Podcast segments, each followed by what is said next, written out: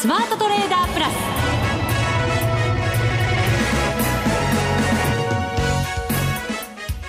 全国のリスナーの皆さんこんにちは内田まさですここからの時間はザ・スマートトレーダープラスをお送りしていきますまずはこの方にご登場いただきましょう。国際テクニカルアナリスト福永博之さんです。こんにちは。よろしくお願いします。よろしくお願いいたします。はい。まだまだマーケット不安定ですね。本当ですね。まあ今日もね、一時1万7000円割る場面ありましたからね。ありました。10時ちょうどに1万6941円88銭の安値をつけて、まあ、それよりは少し上で終わったとは言いながらもね、はい、ね値を保てなかったっていう形ですよね、はい、一あの一瞬あのプラスになる場面もありましたからね。午後、えー、そうですね。高値つけてますからね、はい、そうなんですよね。であともう一つはやっぱり海外市場との、まあ、原油価格がね昨日は上昇してニューヨークダウンも上がったまあ小幅ですけども上昇したというにもかかわらずまあ、ちょっとやっぱ完成ですよね。ねこれやっぱり昨日のニューヨーク、ダウはプラス、はい、まあナスダックはマイナスだったんですけど、えそれでも今日の東京に期待してた人たちもね、そうですね。かったと思うんですけど。ですね。まあ、ただ、そのやっぱり昨晩のその為替市場のまあ動きですよね。特にあのアメリカの経済指標 ISM の非製造業なんかが、まあ、予想をちょっと下回ってしまったりだとか、うん、それからあともう一つはやっぱりあのニューヨーク連銀の総裁の発言ですかね。はい、ねちょっとかなりのハト派発言というふうに言われましたけどね。ダドリーさんでしたっけね。そうです。えー、まあ、あの、そういったことが重なって、ちょっとやっぱ為替がね、円高に触れて、もう117円台ギリギリのところまで行きましたからね。そうなんですよね。えー、今日は、今のところ117円の、えー、後半を、まあ、なんとか保ってるっていう感じもありますけど、ね、118円10銭台まで行ってたんですけどもちょっと今、はい、あの逆にこう落ちてるっていう状況でしょうかね、うん、118円までなかなかこう戻っていけないですもんね。ね、そこから上がちょっと重たい感じですよね今見てますとね、はい。えー、ですので、まあ、ちょっとやっぱりあの株式市場、まあ、他にもあの業績の発表なんかもありますけども、はいえー、まあやっぱりあのせっかく1万6000円17円で下げ止まったかと思いきやなおかつね日銀の、えー、マイナス金利導入であるとか、まあ、この辺はちょっとこう短命に終わるのではないかという効果の方が短命に終わるのではないかっていうね見方もありましたけども、まあ、ちょっと為替市場は本当に行ってこい状態に今なってますので、えー、これはまあ日銀の要因というよりはどちらかというとさっきお話したようにアメリカのね要因かなというところになりますからまあ、今後やっぱり2月もまだまだちょっと波乱要因続くのかなと。はい、いうところでしょうかね。ね。今日はその2月相場についてじっくり分析をいただきたいと思います、はい、それでは番組進めていきましょう。この番組を盛り上げていただくのはリスナーの皆様です。プラスになるトレーダーになるために必要なテクニック心構えなどを今日も身につけましょう。どうぞ最後まで番組にお付き合いください。この番組はマネックス証券の提供でお送りしますスマートトレーダー計画よーいドンさあ、ここからはザ・スマートトレーダー計画用意ドンです。2月相場をじっくりと分析していきたいと思います。はい。はい。まずは今日の日経平均株価、終値146円26銭安、1万7千飛び44円99銭となりました。為替ドル円が117円94銭から95銭あたりです。はい、今日は高いところ118円20銭台、そして安いところが117円の80銭台という動きです。そうですね。はい。まあ、為替市場からそういうふうにあの見ていきますとですね、あの、今週は、まあ、先週からの、その週末のね、あの、月末、それから週末という、その先週末の日銀の金融政策決定会合で、うん。なんかもうなんか遠い過去のような感じがしますけども、はい、で、まだ1週間経ってない、あ、まあ、ちょうど1週間ですかね、はい、というところで、あの、マイナス金利の導入というのが、まあ、話が出まして、まあ、それによって、マーケットはちょっとこう、大きく、まあ、当日、やっぱり株式市場もね、一旦マイナスに触れる場面もありましたから、うん、まあ、そういう意味ではやっぱり中身がなんとなく、ちょっとこう、解釈が、なんか難しくなってきてる感はありますよね。あの、これまでの日銀のその、まあ、追加緩和に関して言えば、基本的にはあの、まあ、2倍だとかですね、今回もあの3次元っていう話をね、言ってますけども、はい。はい。まあ、量的、質的に加えて、この金利をね、あの、まあ、加えたということで、まあ、3次元というような話がされてますが、やっぱりあの、前回12月の時の、あの、追加緩和といいますか、あの、補完的措置ですね。はい。まあ、あのあたりからちょっとなんかマーケットがですね、素直に解釈できなくなってきているっていうところが、ちょっとなんとなくこう、まあ、あの、短命で終わってしまったと言いますかね。あの、長持ちしなかった一つの要因になってしまっているのかなという感じがしますね。これ、はい、もしですよ、ええ、アメリカとかのこの経済指標とかが、ええ、そんなに悪い数字でなかったり、はい、ダドリーさんの発言がそんなにハト派でなかったとするならば、もうちょっと効果って保てたりしたんじゃないんですか？うんそうですね。確かに、あの、内田さんのね、話のように、やっぱりある程度効果は、あの、保てたのではないかなと思うんですけど、ただ、あの、どちらをこう主体にマーケットが考えているかですよね。ああ、そうか。えー、ですからそこで、要はバランスが、まあ一応保たれてるわけですよね。うん、それが、要は、あの、まあ、えー、押し合いをした時にですね、まあ、綱引きでもいいですけど、はい、右左にこうね、どっちかに触れるっていうことになりますから、まあ、今回のケースで言うと、まあ、せっかく最初に日銀がこう、自分のところに引っ張ってですね、まあ、日銀は円安方向に引っ張ったと。ところが、そこで、えー、バランス保たれていたんですが、まあ、結果的にですね、内田さんの話にあったように、経済指標が、まあ、やっぱり、あの、水準的にもね、えー、まあ、低くて、で、なおかつ、そういった発言が重なったというところから、もう一気に引き寄せられちゃったというね。ですから、もう今、あの、日銀のその追加緩和が、えー、発表されたその29日の、えー、始まり値といいますか、始め値のところになりますけれども、当日の始め値ですね。これがだいたい118円の81銭とかそんなもんだったんですよね。はい。はい。で、それがもう結果的に今もう117円台に入ってきてるっていうね。ところですから、本当に行ってこいで、なおかつ、さらに、まあ、中央線から、あのー、まあ、円高方向に引っ張られたというね。うん中央の位置にこう、ちょうど真ん中の線があったのに引っ張られちゃったという。そうですね。えー、あの、最初のそのバズーカーと言われた、はい。時のように、また来るかもしれない、来るかもしれないっていう恐れがあれば、はい、こんな形にはもしかしたらならなかったかもしれないんですけど、慣れちゃったというのか、はい、それとも、まあ、そんなに効果ないよね、という判断を市場がしてしまったのか、ええ、もっとアメリカの方の数字が大事だよって、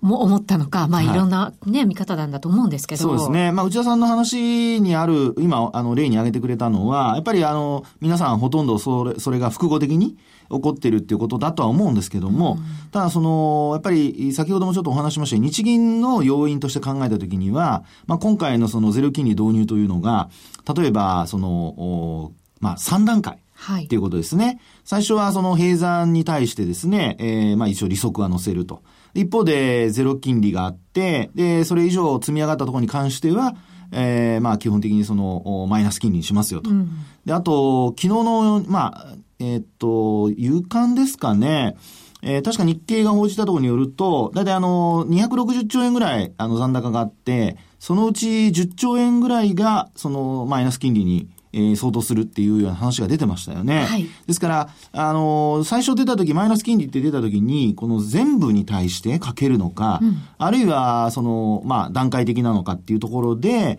えー、こうやっぱり上下判断が分かれたところっていうのは、株価は特にそうでしたよね。えー、判断が分かれたところっていうのは、まあ、そういった、あのー、まあ、ちょっとこう迷うような、そういうところが、やっぱり、えー、影響しているのかなと。で、なおかつ、その3段階のうちの、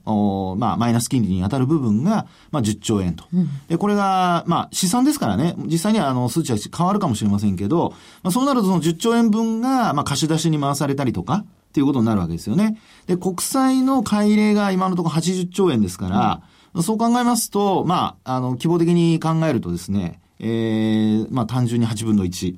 というですね、まあ、そういう金額が、まあ、マーケットにこれが、まあ、追加されたと。いう流れですよね。ですから、その、追加された金額が、まあ、10兆円だったということで、まあ、そういう意味ではやっぱりちょっと、あの、まあ、為替市場は、あの、今日は、そういう意味ではそれを見て、あの、円高に触れてるわけではないんですけども、えー、やっぱり効果という意味ではですね、はい、少し、こう、控えめに、マーケット見始める可能性がありますよね。うん、なので、まあそういう意味ではやっぱり明日の雇用統計の発表ありますから、1月のですね、まあこれが本当にその今だいたい19万人前後って言われてますので、はい前回はなんと29万2千人増でしたからね。そうでしたね。えー、ちなみに昨日発表された、はい、その前哨戦と言われる ADP ですね。はい、えっ、ー、と、前月に比べるとプラス20.5万人増加。うんですね。ですね。ですから、ずっと一応今のところその増加傾向は保ってますからね。はい。まあそういう意味では、あの、いいと思うんですけども、ただ、あの、一番今、あの、雇用がいいと言われてはいるんですけど、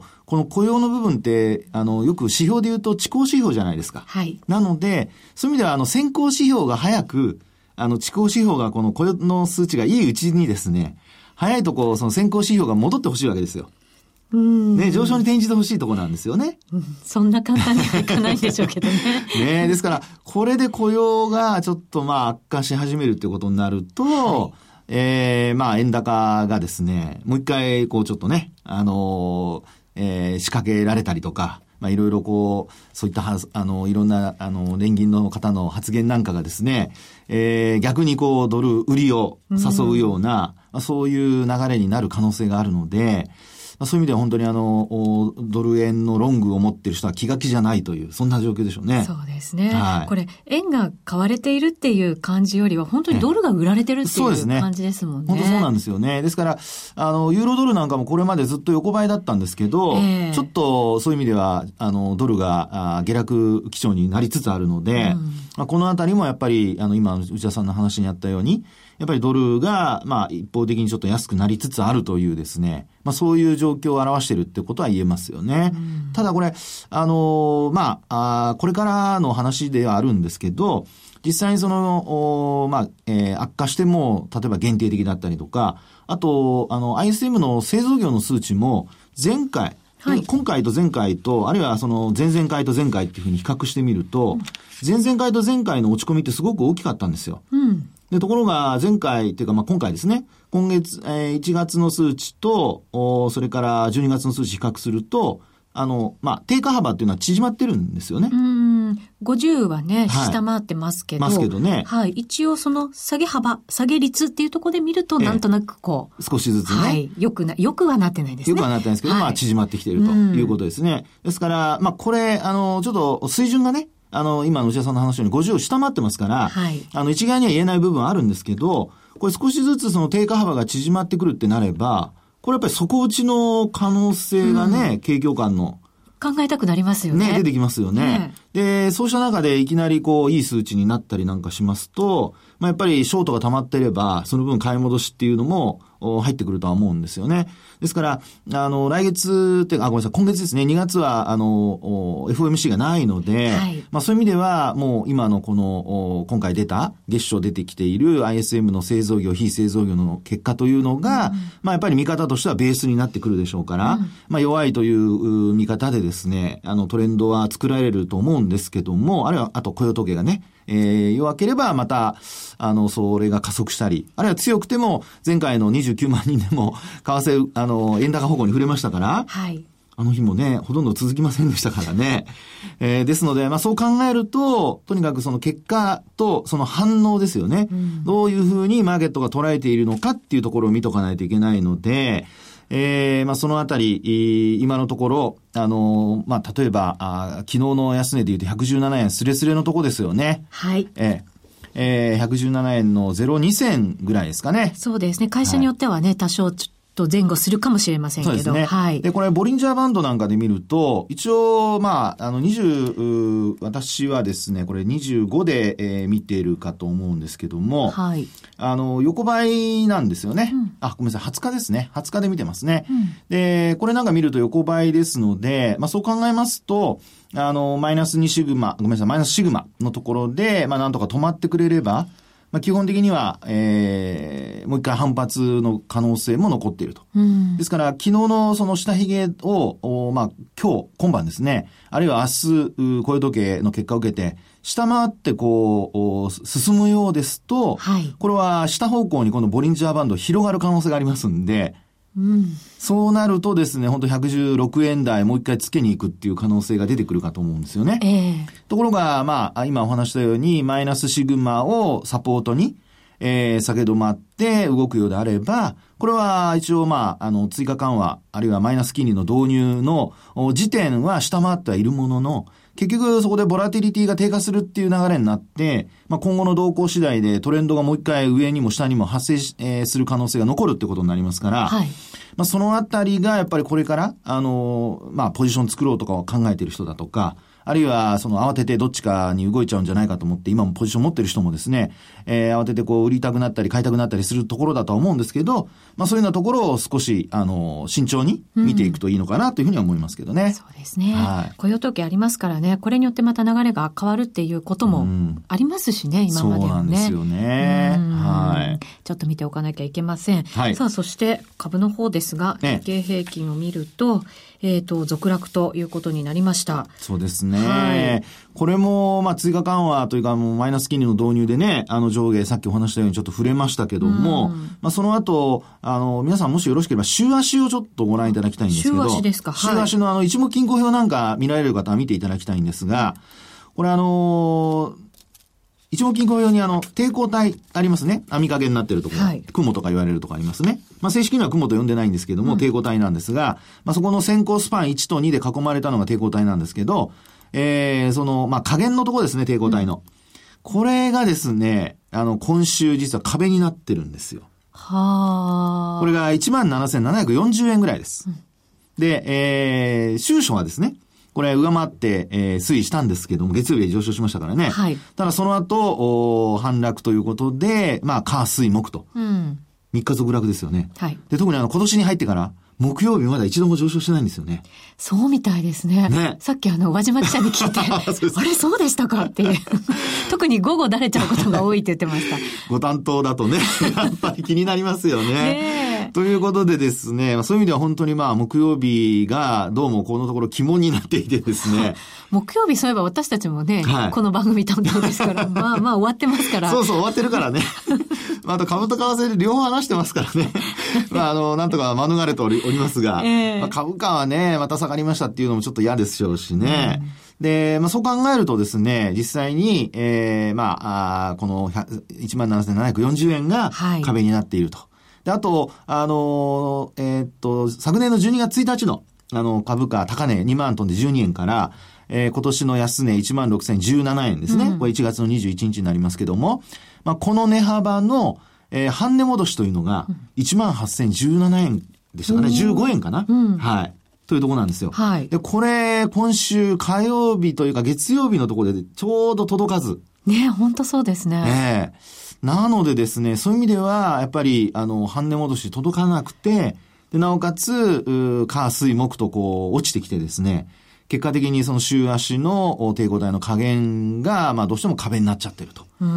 あともう一つ注目していただきたいのは、この地高スパンなんですよね。はい。で、この地高スパンは、あの、当週、あるいは当日、当月というふうになりますけども、まあこれはあの、26日後ろに持ってったもんですね。で、26週、週足で見るときには後ろに行ったもの、あの、ずらしたものになりますけど、これで見ると、実はもう今日、あの、抵抗体の、それこそ上限で止まってるとこなんですね。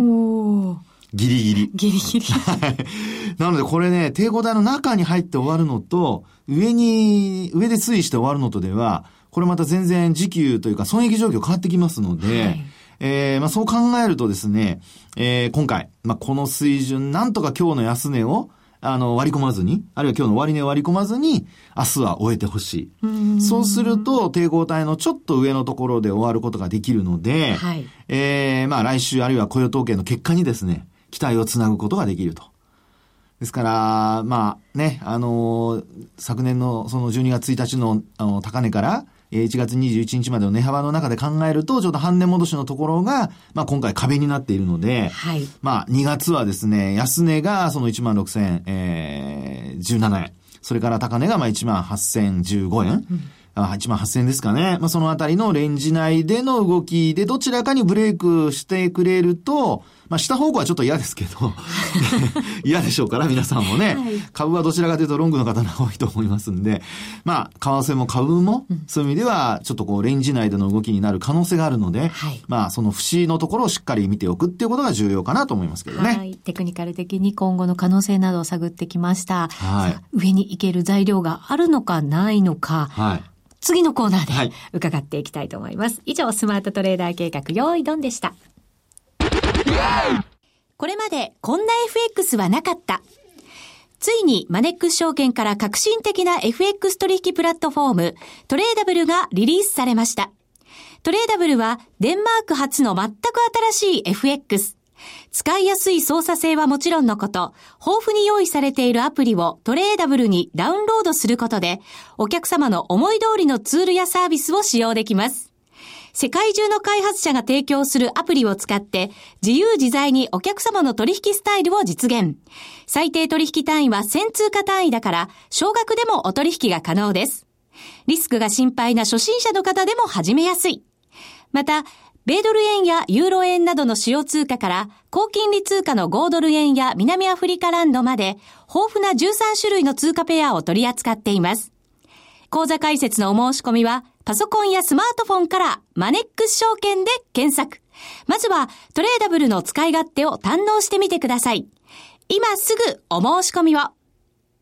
トレーダブルのお取引に際しては、証券総合取引口座とトレーダブル口座の開設が必要です。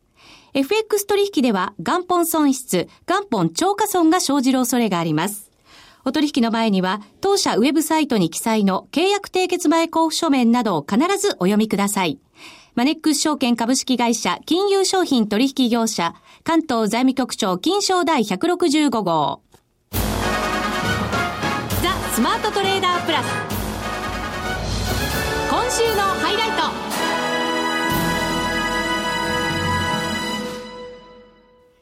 さあ、後半も2月相場占っていきたいと思いますが、材料としては、はい、その FOMC もありませんし、はい、そして日銀とかも動いちゃった後ですし、はい、ECB だって3月にやるよ、的なね、もう発言になってますから、ね、そうなると2月って一体何を材料に見ていけばいいのかなっていうふうに迷うところですが。ね、本当そうですよね。ですから、もうあの、今週前、もうあの、まあ、1日からスタートしてますからね。えー、まあ、そういう意味では、あの、2週間で、あ、ごめんなさい、1週間で、うん、あの、最初の1週で、えー、ISM だとか雇用統計だとか、まあ、あの、株、為替に影響を与える材料っていうのは、まあ、まずは出ちゃいますよね。はい。ね。そうすると、あの、まあ、為替の方はそういったところからトレンドが、まあ、出て、出つつあるっていうところになるかと思うんですけど、一方で株価、株式市場で言うと、ちょうど今、まあ、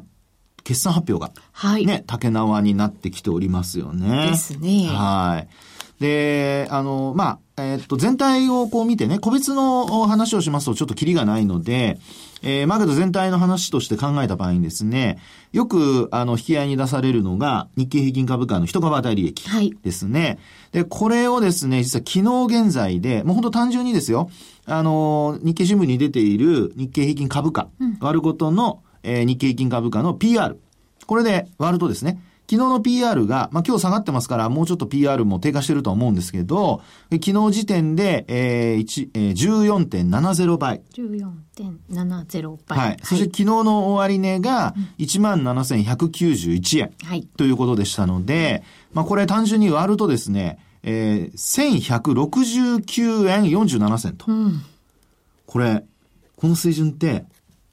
高いか低いかなんですけど、はい。これ5月頃、あの、の数値って1200円超えてるんですよね。ですよね。随分下がってきちゃったなって。そうなんですね。思いますね。ですから実際のところ、まあピーク時から比べると多分100円ぐらい下がってると思いますね。うんですから、あのー、まあ、日経平均の一株当たり利益ということで考えたときに、これ、過重平均で、あの、もちろん、あの、なんていうんですかね、これをそのまま単純には、こう、使えない部分はあるんですけど、ただ、目安として考えた場合に、えー、今お話ししましたように昨年の5月ぐらいのその今期の見通しが出始めて、ある程度こう出た数値からあ比較するとですね、まあそれだけやっぱ低下してきていると。うん、ですので、基礎の見通し、まあ10%超の見通しと言われていたものが、まだこれあの、今期終わってませんからね。ただあの、通期でやっぱりあの見通しをあの、まあ減額したり、あるいは下方修正したりっていうね、まあ同じかもしれませんけども、まあこういう、ちょっとあの言い方変えただけですけどもね、すいませんね、本当に。まあそういうこともあってですね、はい、株式市場としては、ちょっとやっぱ期待外れの結果になりつつあると。うん、そうですね。期待外れで終わればいいんですけど、なんかこう不安になってきちゃいますよね。逆になんかね、ねさらに。そうですよね。うん、ですから、まあそう考えるとですね、えー、これから本当にあの、まだあの今週、明日が多分、あの、ピークだと思いますので、はい、まあ400社以上多分ね、出てくると思うんですけども。そうですね。あの、株とクラブのワイワイ、賑わった感じが目に浮かびますね。ね内田さんも多分そこでね、いろいろ、あの、お仕事されてたんだと思うんですけども、まあ本当にあの、そういう意味では、あの、もう、えー、業績をやっぱりきちんと精査するっていうね、はい、もう土日の間にしっかり見ていかないといけないというところになるかと思いますけどね。はい、で、実際にこの1169円って、どのあたりの水準かというと、これあの、昨年のですね、はい、あ、ごめんなさい、一昨年かな ?2014 年ですかね。うん、あ、ごめんなさい、2015年でした。失礼しました。はい、昨年です、ね、昨年ですね。そこの1月26日。はい。この時ですね、日経さん、日経新聞がですね、この算出の仕方変えた日なんですよ。で、これを僕はあの、基準に考えてるんですけど、はい、なぜかというと、この日にですね、あのー、まあ、あこれまでほら、金庫株だとか、自社株買いだとか、まあ、ああいうふうな、あの、通常こう出回ってない株に関しては、あのー、まあ、入れてたんですね。含めた形で、あのー、考え、カウントしてたんですけど、それを除いて、要するにグローバルスタンダードに近づけるということでやったんですね。はい。その時に、あの、人株当たり利益が上昇して、うん、その時は1137円27銭なんです。うん。その時は1137、えー、円ですよ。ですから、30円しか上がってないという。本当ですね。一応、あ、上かってなんか思ったんですけど、そうか、これっぽっちなんですね。ね、うん、ですからね、これ、もちろんあの、特殊要因はあるんですよ。あの、原油価格が下落してね、はい、一部の企業が大きく損を出しているとか、うん、あるいは東芝がまたまた、こう、1000億円ぐらい損失上上乗せになるんじゃないかとか、報道が出たりだとかね、まあ、いろんな話があるんですけども、ちょっとやっぱり企業業績に関しては、うん、まあ、そういう意味では、やはり2月はですね、ここから、あの、今週末、あるいは来週でほぼ出尽くすと思うんですけど、業績がどの程度で落ち着くのかとかですね。はい。これがやっぱり、あの、株式市場が本当にこう、底入れをするのか、あるいはさらにこう、内田さんが話になったように、こう、不安がね、えー、高まって、えー、もう売り要因につながっていくのかどうか。まあ、その多分分かれ目判断材料になるのではないかなというふうには思いますけどね。福永さん、先週ぐらいはとってもあの、強気でいらっしゃって、はい。はい。それは変わってませんかまだ。変わってないですよ。ね、なんか口調からするとお元気ですよね。ね というのは、なんかおじいさんみたいに言わないでくれます 口調からするとお元気ですって。なんかもう、ね、本当に皆さんもね、もう私そんな年は年ですけど、受けすぎです、内田さん。まあ、それ置いといてですね、あの、要は、こういうふうにですね、株価はもう年初から下げが加速してるわけじゃないですか。はい。で、すごいスピードで下げてますよね。で、1万8000円台、9000円台からもう2000円ぐらい下げてるわけですからね。うん、まあ、そう考えると、まあ、6月、あ、ごめんなさい、あの、1万6000円まで行った時にはもう3000円下げましたから、まあ、そう考えると、一旦ここで、えー、業績の悪化分っていうのは織り込む可能性があるのかなと。うん、であともう一つは、あの、日銀のその、マイナス金利ですね。これ導入が、まあ、あの、短命で終わって効果がないようなことが、今いろいろ言われてますけど、はい、為替市場ではもう一定後になっちゃってますけども、まあ私はやっぱ株価的にはですね、えー、下支えになるのではないかというふうに、うん、まあ、今のところ考えてますので、まあそういう意味では、あのー、まあ、株式市場、あるいは為替市場も、その116円割れっていうところにもう一回行くかどうかで考えると、はい、まあそこまではいかないだろうと。うん。じゃあまあ、はい、株も、そして為替も、まあいいところまで来たかな、そろそろ底打ちを、はい、はい、考えて、次の行動をとっても、もしかしたらいいんじゃないかなっていう感じですかね。